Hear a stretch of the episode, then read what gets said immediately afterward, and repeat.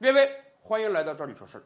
过去这些年啊，北京不但房价一直在快速上涨，房租都在快速上涨啊。有中介统计，过去十二年，北京房租一直是呈啊加速的涨势。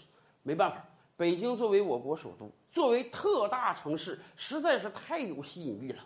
每年不但当年的大学毕业生千方百计的要留在北京，还有大量的外来人口要涌入到北京。所以这些年来啊，北京的房屋市场一直是供不应求的。那没办法，既然有这么多人要租我的房子，作为房东，我自然愿意涨价了。甚至在过去两年，因为房租太高，都出现过房租贷的市场。什么意思？作为一个大学毕业生，你租一套单间可能都得一两千块钱，人家还得押一付三啊。也就是说，你刚一毕业就得掏个一两万块钱来解决你的房屋问题。没有钱怎么办？哎，甚至有中介机构给你推房租贷，我贷款给你，让你拿钱去交这个房租。所以大家可以想象一下，北京的租房市场有多么火爆。但是连续上涨十二年的房租，终于到今年拐了一个弯儿。很多中介都说啊，今年这个北京房屋啊不好租了啊。很多房主都已经出现了空档期，上一任租客走了，我要花一两个月的时间才能把房子再租给下一任租客。而且由于僧少粥多啊，很多房主得纷纷降价。北京偏远那几个区呢，房租下跌了百分之二十到百分之三十；北京核心的几个区呢，也有十个点的房租下降。为什么会这样？原因很简单，我想大家都猜得到。今年疫情对于经济的打击实在是太大了。以往啊，北京租房有两个黄金期。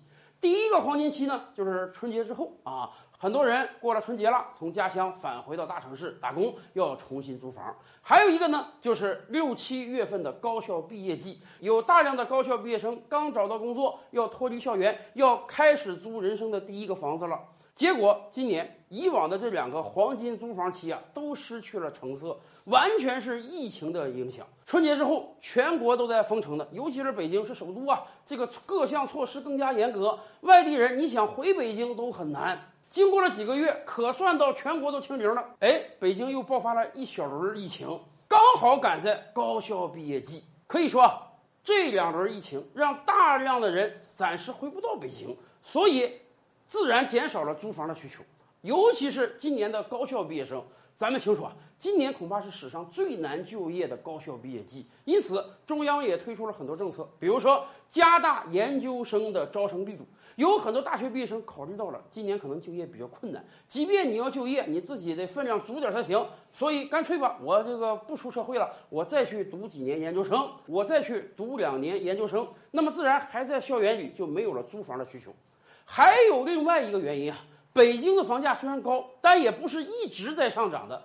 过去两年，北京房价实际上是一个阴跌的状态，很多地方房价都有了几个百分点的下跌。所以啊，对于很多北京房主来讲，人家感觉到现在卖房不是个市场，有大量本来准备卖掉的房子转头进入到了租房市场，也就是说，可以租的房子增加了。这几个因素一叠加呢，就造成了目前。北京房租下跌的态势，这对于今年要租房的人啊，多少也是个好事儿。虽然说经济形势不太好啊，找工作难一点，涨工资难度高一点，但是好歹房租能下跌，也多少有一点弥补啊。